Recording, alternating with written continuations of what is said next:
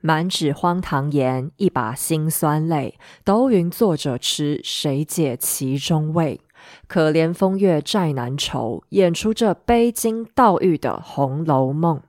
大家好，我是 Hazel，这里说的是我的《红楼梦》话。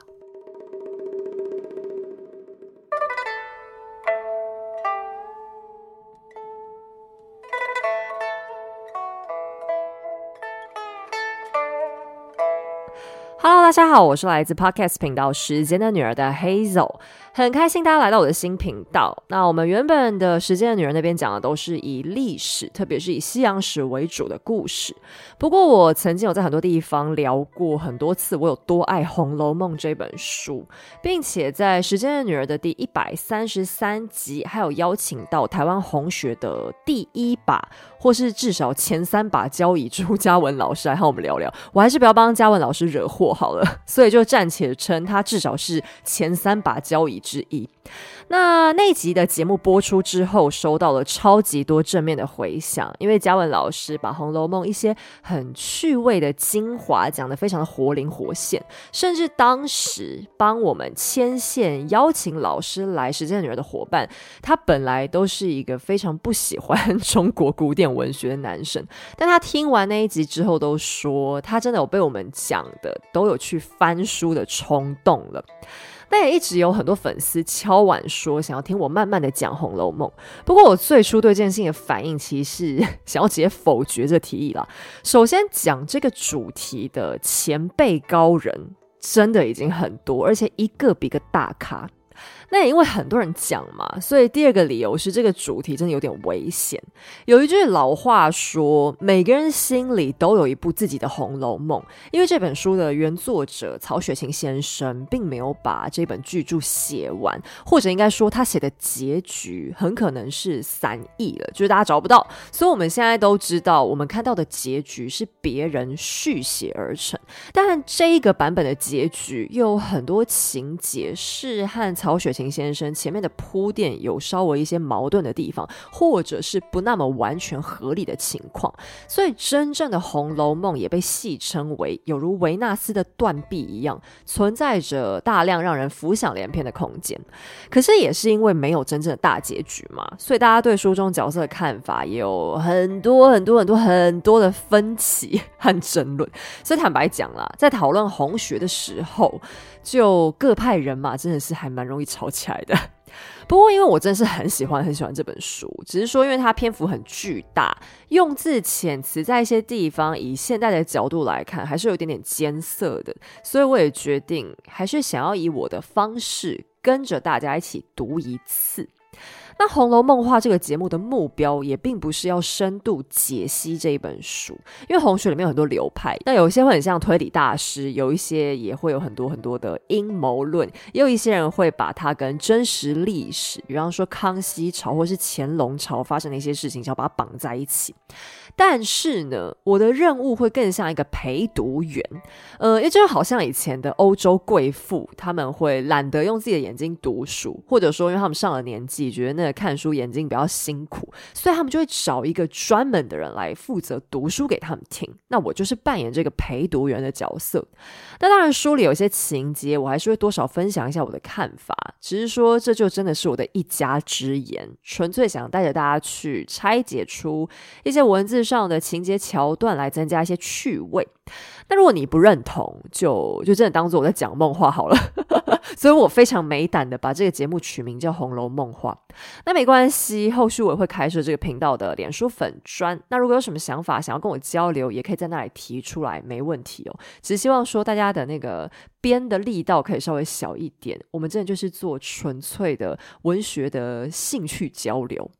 那我也会把整部书一个字一个字的读过去，就尽量啦。只是说书里的人物对话有时候会比较文绉绉，或者会出现一些稀奇古怪的物品，是我们现代比较难以想象的，所以我也会逐句立刻的解释给大家听。不过在读的时候，我们可能会碰到一个问题，就是这些文字的发音，因为《红楼梦》的用字比较有古意，就是还是比较古色古香一点。那有些罕见字，我会尽量特别去查，也会尽量保持正确。只是有时候可能会因为惯用读法和现在所谓的官方发音不太一样，这点就要请大家见谅了。反正现在教育部字典也一天到晚在改动，所以我的目标只是希望尽量能让大家听懂就好。那这边也要先介绍一下我采用的原著版本。《红楼梦》有很多很多不同的抄本，就是因为以前的人没办法什么按赞、订阅、加分享嘛，就只能用抄的来分散出他们自己很有兴趣的书本内容。但抄着抄着就会出现很多不同的版本，中间会有一些细微的差异。那我所采用的是一本非常非常非常古老的版本，它是野诗出版公司出品的，它已经老到哎、我完全无法确认，因为这本书没有写出版的时间，而且它好像也没有 ISBN 嘛。我翻了一下没看到，我只知道这家出版社都已经 都已经倒掉。但这也不是我买的书，它是在我很小的时候就出现在我家的一个角落，然后长得很像砖块的精装书，外皮还做成那种仿皮包装，只是现在已经彻底被我翻到烂掉，就它都已经分层。那它封面真的已经快要脱落，我也不知道它哪个抄本，因为里面没写。不过，他最前面倒是放了胡适先生写的一个《红楼梦考证》。哎，这段文字完稿时间是民国十年，我的妈！它真的是一个一百多年前的东西，我天！但我觉得，不管是哪一抄，并不是很严重的问题，因为其实各抄本之间总体来说故事的差距都不大。只是如果有碰到点矛盾点，我会再特别去查其他的版本来比。对，因为我手上其实也是有新版的啦，只是我还是看最习惯这本破砖头书。只是说很有名的脂砚斋批语，就是所谓的脂批，我还是只会挑有趣的跟大家分享。我们还是尽量会以文本为主喽。那用 podcast 的形式来陪大家读《红楼梦》，我觉得比较大的困难就是里面穿插的诗词歌赋会比较多。短篇幅的诗句，我大概还可以稍微当场解释一下。可是如果是比较长篇的内容，我还是会尽量简单处理。那完整全文我会直接放在资讯栏，请大家自己看。那当然，曹雪芹老师的诗词是没有办法像李白、杜甫这种专业顶级的水准。可是重点是里面会埋藏很多后续情节的线索和暗示。那我大概也只能重点讲讲这些暗示为主了。那透过这个频道，我的期望其实也很单纯，只是希望有更多人能明白《红楼梦》这本书的美好。基本上我会以每个章节把它做成一到两集，然后 尽量努力保持周更。不过我录完第一回之后，觉得可能大家都拆成上下两回合的几率比较高，因为它实际读下去要花时间，嗯。其实比我想象要久一点，那因为呃，其实内容量还蛮大的，所以可能就不见得可以非常固定的更新，就请大家见谅。那这样录一录，我看大概三五年讲下去跑不掉吧。没关系，我们就轻松把它读过去，请大家就不要介意。